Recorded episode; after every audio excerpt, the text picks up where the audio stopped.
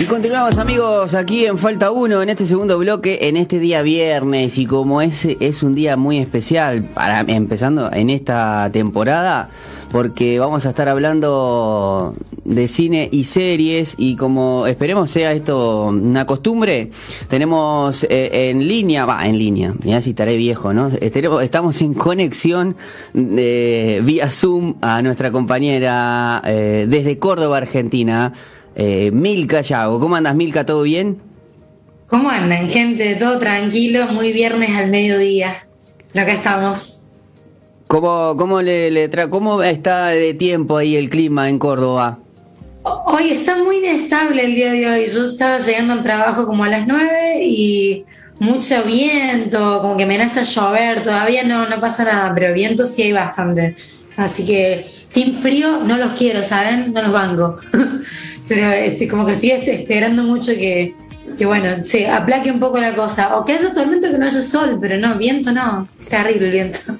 No, sí, a mí en particular ya todo lo que sea frío no, no me copa mucho, pero bueno, eh, soy, soy más del, del, team, del team verano. Pero bueno, lo que sí debo reconocer que los días donde hay, hay, hay como es frío, no viento, eh, es un día para estar en la radio, para escuchar, estar en la radio nosotros, pero para escuchar buena radio con un matecito bien caliente por estos lados, este quizás en otros lados se pone un cafecito algo, un té, pero bueno, este, en el Río de la Plata es más seguro un mate bien caliente, amargo, este y, escuchar y escuchar una una columna de cine con muchas recomendaciones y también, va, con una recomendación que ya habíamos avanzado en las redes sociales eh, para este fin de semana, pero también con una experiencia tuya y algunas diferencias entre, bueno, lo que fue el, eh, el estreno de esta Liga de la Justicia con la anterior, ¿no? Exactamente, sí, definitivamente. Yo tengo que admitirles que cuando vi la versión de Snyder Cut, que bueno, se llama así de, Zack Snyder, que fue el domingo, una tarde entera se me fue gente viendo la película, pero valió cada segundo.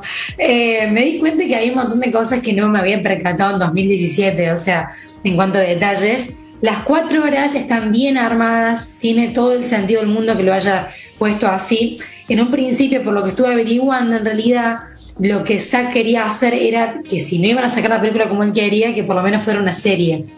Y bueno, tenía sentido una serie porque cada entrega de los capítulos de estos son más o menos entre media hora y 40 minutos, una hora como mucho. Bueno, pero, ¿qué, qué, fue, ¿qué fue lo que, viste de, de, distinto, si es que hay algo distinto?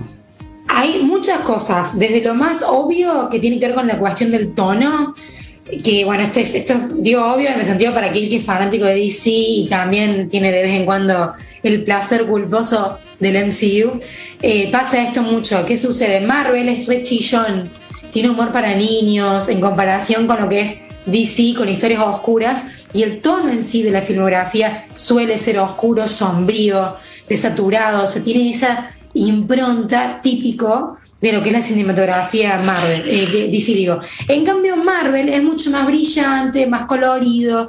Y si ustedes ven, si ya se pongan a prestar atención más en lo quisquilloso, la versión de 2017 de la Liga de la Justicia, la primera que teníamos, tiene todo mucho más brillante también, más luces. Y bueno, esto demuestra que Josh Whedon un poquito se arrugó, le agarró un poquito de miedo al director anterior porque dijo, che, Marvel le está yendo muy bien, tenemos que competir a nivel de contenido y con esta puede, puede ser puede ser que también él él estuvo en, algunas películas de, de Marvel no eso no lo, no, lo, no habrá influido es muy probable que sí tal cual. De todas formas a audiencia les comento un poco y a vos también de que eh, esto en Estados Unidos es muy común. Siempre hay una competencia de dos no desde salvando las distancias y cambiando de rubro Coca con Pepsi, Burger con Mac, ¿no? Y en el caso de lo que es cine, Marvel y DC, toda la vida hay una rivalidad, pero desde mi punto de vista como espectadora y un poco también como incipiente crítica, lo que creo que está bueno que haya variedad. ¿Y qué fue lo que hizo Joss Whedon básicamente? Aprovechando su trayectoria y también el hecho de que ya no estaba más, sobre todo al final de la producción, presente Zack Snyder, dijo, bueno, vamos a darle un tono Marvel a esto porque Marvel aparentemente funciona. Pero hay que tener en cuenta que son públicos distintos, son tramas distintas, personajes distintos. es algo muy bajo, directamente agarrar y convertirte en tu rival porque no sabes qué otra cosa ofrecer o porque te sentís intimidado por lo que ofrece el otro, ¿no? Y esta película lo demostró, que el tipo realmente hizo una carnicería con lo que fue la Liga de la Justicia la primera, y por eso menos mal que tenemos esta otra versión que, bueno, Salón Chascarrillo le hizo realmente justicia a la versión original. Muy bien, y, bueno, y contanos, además del, tono, este, ¿qué otras, eh, qué, otras similitudes o diferencias hay entre la Liga de la Justicia de Joe Whedon y, este, bueno, Zack Snyder, ¿no? Bueno, algunas cosas ya más específicas, por ejemplo, que tienen que ver con la música, muy distinta la música en determinadas escenas. Por ejemplo, hay una en particular, vieron que todos los personajes de DC tienen conflictos con los padres. Es increíble. Todos tienen un drama con el papá o la mamá o los dos. Pobre Batman, que de pobre no tiene nada. Pero digo, el, tipo, eh, son los padres cuando era muy chico, y de ahí todo su trauma con la paternidad en general. Pero después tenemos el caso de Aquaman, que sale prácticamente a la mitad de la película. Y en una, en la entrega de 2017, tiene una música cuando se va del bar y está como diciendo, eh, no me importa nada, tira una botella al agua y se mete adentro del océano, el rey de los océanos en general. Y en la película más actual de, de, eh, de Zack Snyder tiene completamente otra música. Gente, la música cambia completamente, ¿eh? en serio, es como que el, significado varía muchísimo de una escena a la otra. Esto ya es algo más subjetivo, ¿no? Pero es como para que veamos que hubo diferencias. Y otra cosa que también es muy llamativa, sobre todo por la gente más detallista, es que en esta película se ven los villanos. Se presenta eh, dos en particular, cuyos nombres, sorry, pero son muy difíciles, apenas me los acuerdo, pero les puedo decir esto, hay uno que es el principal, que es Darkseid, muy parecido a Thanos, el de Marvel. Ahí va. Muy parecido, o sea, la, forma de cómo está armado y todo, pero bueno, la historia, en, en particular Darkseid estaba mucho mejor armada, toda la historia de atrás, esta parte ya es como la más freaky, nerd del, review que estamos haciendo. Cualquier otra duda, obviamente lo, lo, lo lo van a encontrar mucho más detallado. Pero es para que sepan que definitivamente en esto es donde DC le pasa el trapito a Marvel, porque es mucho más profundo a la hora de explorar los personajes y ver la evolución. Lo que a Marvel le llevó N cantidad de películas para construir el personaje de Iron Man, que pasó de ser un tipo recontra eh, en la suya, egoísta, narcisista hasta que finalmente salvó a toda la humanidad, él haciendo chasquido, spoiler, a Marvel, a, DC le llevó cuatro horas con algunos personajes. Entonces, esto te está demostrando un poquito la diferencia de las prioridades que tiene. Marvel, desde mi punto de vista, siempre va a ser más poderoso en lo que tiene que ver con los efectos especiales, toda la parte de, en sí de la cantidad de héroes diversos que tienen, pero la profundidad, la oscuridad y la complejidad de las historias se la lleva siempre el premio DC. Sí, bueno, en cuanto a, diferencias, por supuesto, la más importante es el hecho de que la historia en DC de 2017 tuvo dos horas apenas y esta tuvo el doble, precisamente porque Zack Snyder quería meter mucha más profundidad, a falta de otra palabra, eh, en las historias particulares. Una cosa que quería recalcar, no sé si sabían ustedes, pero hubo una razón por la que terminó siendo solamente del sello de un director la película 2017 porque tuvo una tragedia familiar, Zack Snyder. Se suicidó su hija, Autumn, o Otoño en inglés. Y esto, la verdad, que le cambió todos los planes a él. Él se venía ya peleando con la Warner y con Joss Whedon por todas estas cosas que estamos comentando. Las famosas diferencias creativas, ¿no?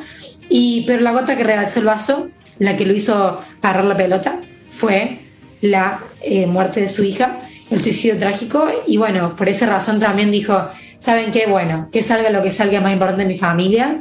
Y pasaron varios años y si ustedes se fijan, van a encontrar un detalle sobre todo en lo que tiene que ver con el descubrimiento de, la identidad de Cyborg, uno de los personajes, que habla de que no está solo. Este fue un mensaje subliminal, pero no tanto, que le manda Zack Snyder a todas aquellas personas que ya sea que estén como en esta lucha de querer quitarse el día en algún momento, o personas que tengan familiares, cualquier tipo de amigo o algún contacto que esté pasando por esta situación para que sepa que de verdad él entiende su dolor y se pone en su lugar. Así que me encantó eso como un ingrediente muy de él, un sello personal.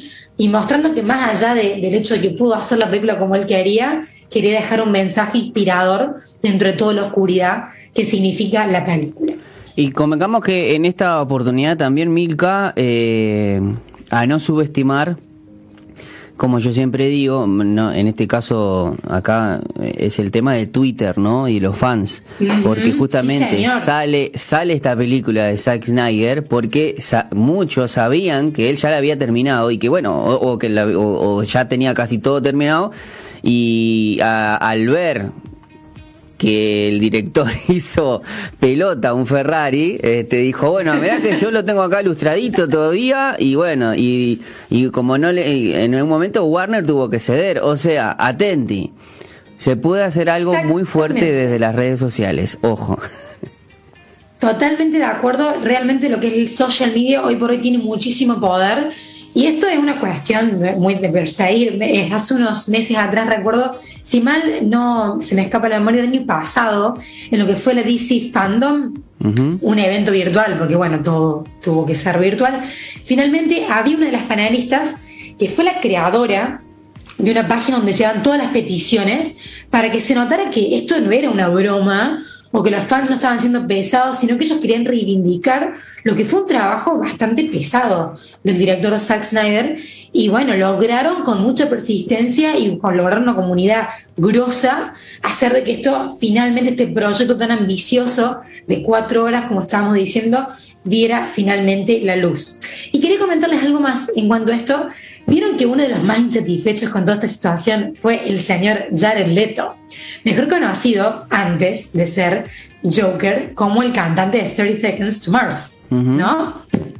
Él estaba muy embolado porque en la película que le siguió a la Liga de la Justicia, que fue El Escuadrón Suicida, muy feo como lo mostraron el pobre más. Como que no, quedó, no convenció. Lo que pasa es que también entiendo yo, entiendo yo que el listón de Joker desde Heath Ledger ha quedado muy arriba. Este, y ni hablar de, luego el caso de. Claro, yo creo que lo superó o lo igualó eh, eh, Joaquín, eh, ¿cómo es? Eh, Joaquín, Phoenix. Phoenix. Yo creo que eso se puede se puede igualar, obviamente salvando la distancia, ¿no? Pero total. Eh, claro, fue no sé si fue enseguida, pero dos o tres años después de lo de Heath Ledger y bueno, ya les Leto su su papel quedó como que con, para mí, con gusto a poco. Sí, con tanto él como obviamente los, seguidores de todo lo que tiene que ver con, la, con, la, con el universo DC y el personaje en sí del Joker que es tan genial y tan psicótico como está armado. De todas maneras, les cuento para que sepan, y sin tirar ningún spoiler, pero para que sepan esto y lo tengan en cuenta. En la nueva película, en Snyder's Cut de la Liga de la Justicia, van a encontrarlo a él y les va a parecer muy llamativo, o sea, cómo lo han logrado encajar al personaje, pero creo que él también tuvo su momento que se le hiciera justicia. Se lo merecía, es un gran actor y aunque tiene, desde mi punto de vista y de varios, una reminiscencia llamativa también a lo que fue el personaje Hitler, que en paz descanse, pero igual necesitaba que lo retribuyeran de alguna forma y creo que este es un muy buen comienzo.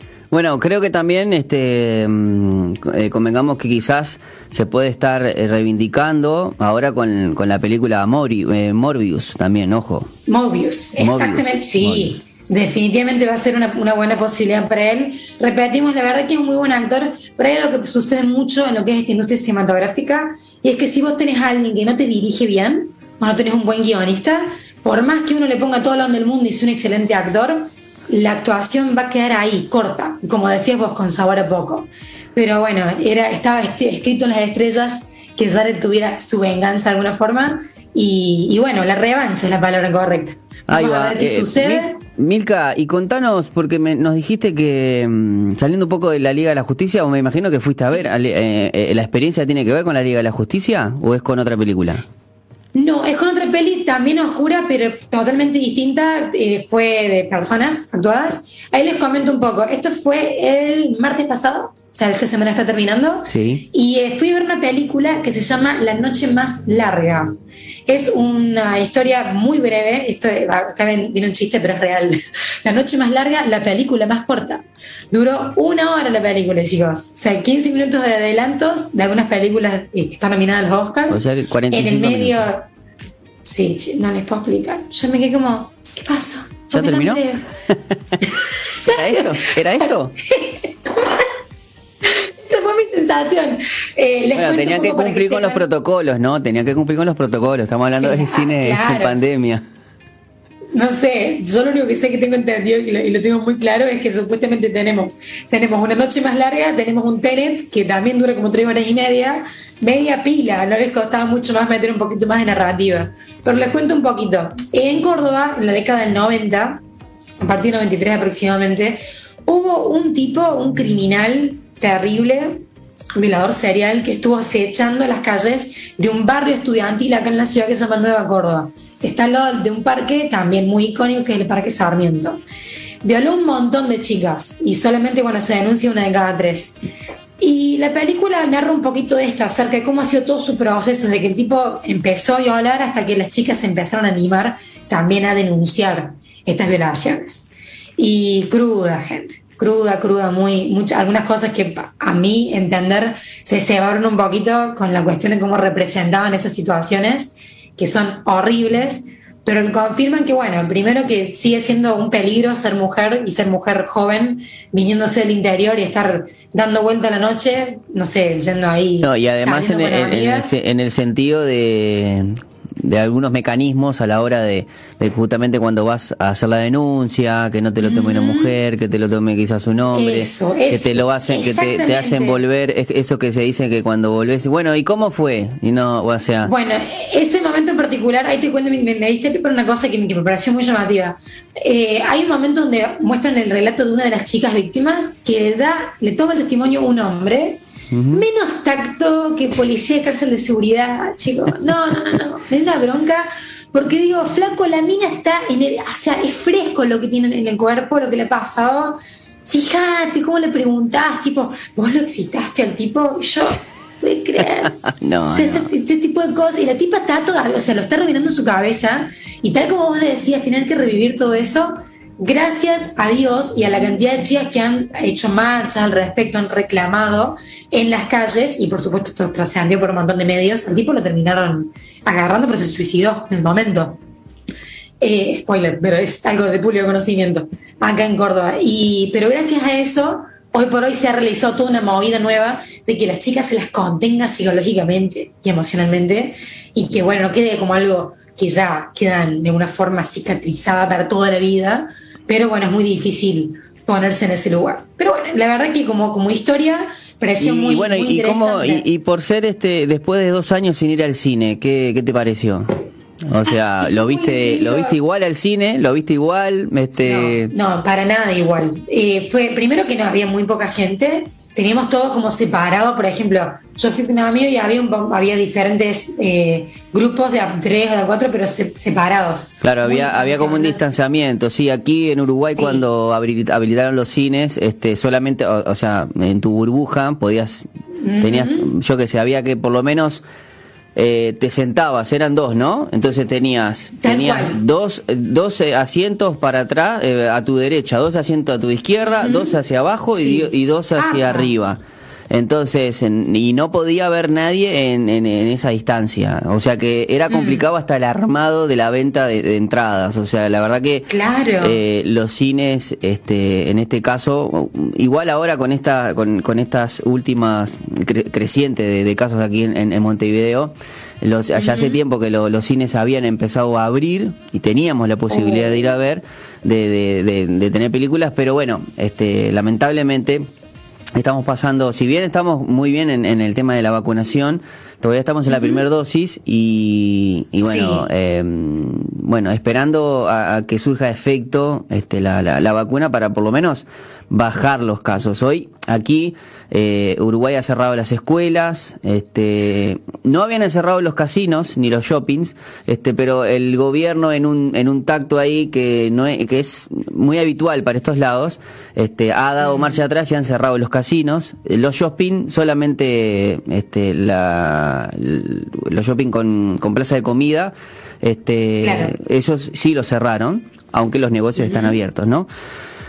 Pero bueno, imagino que debe ser lo mismo cuando reabran. Nosotros tenía pensado yo en algún momento ir con mi hija, ir con amigos, este, pero bueno, cuando empezábamos a agarrar el, asunto, bueno, vamos, vamos, y bueno, esto otra vez tuvo que, cerrar el, tema del cine. Pero bueno, buenísimo que podamos, aunque sea, conocer este, la experiencia de, de Milka, que seguramente nos va a pasar a, nosotros eso, sentir el, el, cine frío. Si bien, mira, yo cuando fui a ver este Capitana Marvel y cuando fui a ver Endgame, estaba repleto. O sea, fui a los. Eh, creo que fui al día después del estreno mundial. Porque siempre digo, no, me voy a, me voy a loco. Primero que no conseguís entrada.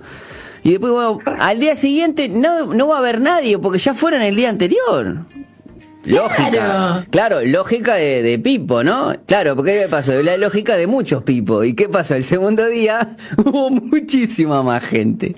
Y bueno, está, nos tuvimos que, tuvimos que, que yo, eh, habíamos sido, eh, habíamos sido siete, ¿no? Entonces, ¿Dónde va a encontrar siete en una, en una misma fila? Entonces tuvimos que ir tres por acá, tres por allá, este, pero bueno. Tremendo. Eh, estamos, estamos deseando que vuelvan esos tiempos, por lo menos a, mí me gusta, si bien, y si bien hoy eh, nosotros hicimos una encuesta en, en, en, las stories de, Falta Uno, de, cine o Netflix, y ganó Netflix, eh, obviamente lo, hice muy, mm. muy rápido, porque no íbamos a poner en cuenta, viste que te Instagram te da dos opciones, o puedes agregar un... Claro porque claro, porque tendríamos que decir, bueno, en, eh, sacando el tema de que es de pandemia, ¿no? Es lógico que iba a ganar eh, Netflix, ¿no? Pero mm, está, está, eh, estamos deseando que también este, se puedan abrir los cines. Exactamente, te iba a comentar justamente que tengo, de Endgame tengo dos anécdotas, una buena y una mazo. la, sí, o sea, la buena fue es casi, casi saltando las distancias. Cuando ves, por ejemplo, el momento en el que Capitán América toma el martillo de Thor. Sí. Que en todos lados donde vi las reacciones, todas coinciden que la gente, no, mira lo que está haciendo. Sí, Pero sí, como muy acá, acá nosotros, acá te digo, se gritó como un gol. En el cine donde yo estaba, en el cine donde yo estaba. No, pero fue increíble. Estábamos así y se escucha. Yo estábamos acá y decía, no, va a levantar el martillo. Y, y cuando se levanta, y empezó, ¡vamos arriba, capitán! de verdad fue tremendo. Y lo gritamos como si fuese un gol de Suárez, ¿eh? No sabés. bueno, eso es lo que yo quería hacer la comparación, que realmente nosotros como somos tan apasionados, toda esta parte del Mercosur y Berrito Río de la Plata, que realmente eh, se lo sentimos así como un mundial que estábamos terminando de ganar. Eh, fue muy fuerte, como que van a estación de servicio, no, y todo el mundo así misma. Claro, no sé si a vos te pasó, Milka, pero eh, yo había visto muchas cosas, porque si hay algo que sí tiene bien Marvel, es el hecho de, eh, de las filtraciones, hasta, hasta los desgraciados te filtran cosas que son mentiras para que, o sea, hasta en eso son, son excelentes. Entonces nosotros estábamos viendo, yo le había dicho a una amiga, no, yo para, para mí va a haber algo del reino cuántico, pero no estoy seguro. Y después, y, y yo no, y después nos dimos cuenta que una rata fue la que salvó el mundo. Pero más allá de todo eso, está, eh, estábamos, íbamos expectantes al, cine. Y, cómo, y después cuando vemos cinco años para atrás, dijimos, ¿y ahora cómo hacemos? Yo no, eh, eh, perdón, cinco años para adelante, en sentido de que después que, que, que, Thor le, corta la cabeza a Thanos, cinco años para adelante, dijimos, pa Después, bueno, este, bueno, justamente por eso fue que, que cuando levantó el martillo, ah, ya, está, dijimos, buenísimo, es ahora, porque ya le entras con, ya, ya, salís. Con una bronca ese Thanos, que, que bueno. Ay, por favor, cuando fue. Bueno, ya también, perdón que te corte, porque al final la columna es, tuya, ¿no? El tema de cuando eh, em, también eh, yo no, no, yo no lloré, pero con, con Natalia Romanoff, cuando la vimos caer, hicimos todo. Oh, o sea, Sí, ¿sabes lo que me hizo mal a mí? El momento cuando, cuando Spider-Man, en ese momento ya Peter Parker, porque estaba sin la, sin la mascarita, cuando dice, señor Stark, no me quiero ir, señor Stark, me siento mal, cuando me dice, no te no, por favor. Y es como, porque aparte uno termina la película y decís, no, no, pero ya van a revivir. Ya va a estar todo, va a estar todo bien. No está todo bien, está todo mal. Claro, eso, eso es en Infinity War, ¿no? Eso, eso es en Infinity War. Exacto, esa es justo como el pie que te da para, para lo que es Endgame. Pero bueno, la mala es que se sentó al lado mío un tipo que no convidó absolutamente nada de snack. Lo que se dice nada, nada. O sea, yo estaba sola, había una pareja delante mío que fuimos tres, saqué mal la entrada, mm. entonces quedé en la fila de atrás, y el tipo este sacaba un Saradix, un poco de pochoclo, ah, nacho, solo comía. Y me veía llorando, lágrima disimulada, y Piola, ¿eh? Un, sol. Claro, capo, aunque sea por misericordia, dame, dame un poquito, no te das cuenta que estoy. Un poquito de empatía te estoy pidiendo, por Dios. No seas mal. Bueno, pero bueno. bueno, bueno, fue una experiencia increíble. Minka, contanos qué sugerencia tenés para, para nosotros eh, de, de, serie, de, de, una, de una serie para este fin de semana. Aquellos que que nos gusta conocer series que quizás, porque nos pasa que a mí, yo tengo muchos amigos que vienen y me dicen, che, ¿tenés alguna serie para recomendar? Porque algunas veces ya se vieron todas, ¿viste? Este, sí, sí, y yo, yo, obviamente hay muchas. A mí, me, a mí me gusta, yo tengo una lista y la lista es larga y, la, y, yo soy un poquito obsesionado. Por lo tanto, hay varios mundos que yo no abro porque sé que no terminé algunos. Entonces, este, algunos me dicen, ¿no viste Games of Thrones? ¿No viste Breaking Bad? ¿No viste? No, no, no, pará, yo todavía estoy... Eh, recién en la semana pasada o hace no hace un mes terminé el Arrow, el, el Arrow verso por ejemplo recién lo claro, terminé ajá. Recién lo terminé. Entonces ahí ah, yo ahí ya me ahí ya veo este de ver otras cosas, eh, universos que son grandes, ¿no? Pero luego hay algunas series que a mí en particular me gustan mucho, por ejemplo, si ya que estamos en esto de recomendar, eh, en este caso obviamente Milka tiene una suya, yo eh, me gusta mucho lo de tipo series al estilo Criminal Minds y hay una mm. serie, hay una serie en Netflix que se llama Mindhunter eh, que está muy bueno que lastimosamente no bueno, ahí están las moscas ahí, guarda, guarda. Este, que lastimosamente tiene dos temporadas, no se pusieron de acuerdo, este, el director, mm. y no creo, porque el nivel de las dos temporadas, este, son muy buenos, pero no solamente por esto, sino porque el director, yo empecé a buscar, bueno, yo soy el típico que empiezo a ver una, el primer capítulo, me enganché, ya te empiezo a buscar información en, en internet, o sea, yo igual, igual, igual. Puedo, agarro un fanatismo, quiero saber todos los detalles. Y, y ya se estaba, yo arranqué la primera temporada, después vi la segunda, todo. Bueno, obviamente es eh, Mindhunter tiene que ver con la creación de un departamento dentro del FBI acerca de justamente poder agarrar a los asesinos en serie. Incluso en esa mm. serie se habla del, del asesino del Zodíaco. Mm. Pero bueno, eh, el director, la característica principal de esta serie es que los actores no son actores profesionales, sino que, por ejemplo, buscan lo más parecido al asesino en serie, por ejemplo, ¿no? Entonces está Charles Manson, por ejemplo, un famoso este asesino en serie, creo que fue uno de los primeros.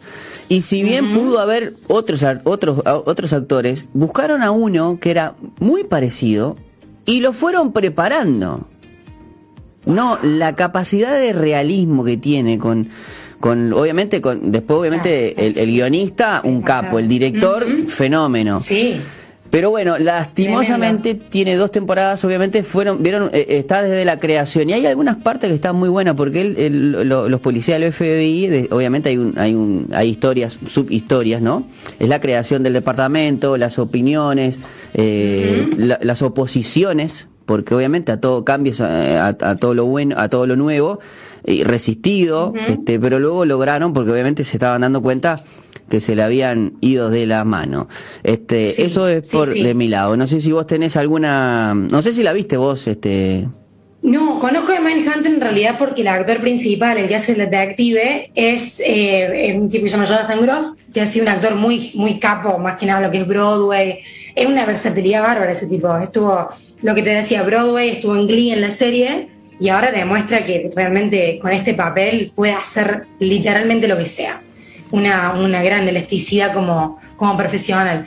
Personalmente, la que te quería recomendar y a todos es una serie que está en Netflix que se llama Alice in Borderland. Es una, un juego de palabras con Alice en el País de las Maravillas, claramente. Y está muy copada. Está basada en un manga del mismo nombre que está protagonizada por tres chicos japoneses.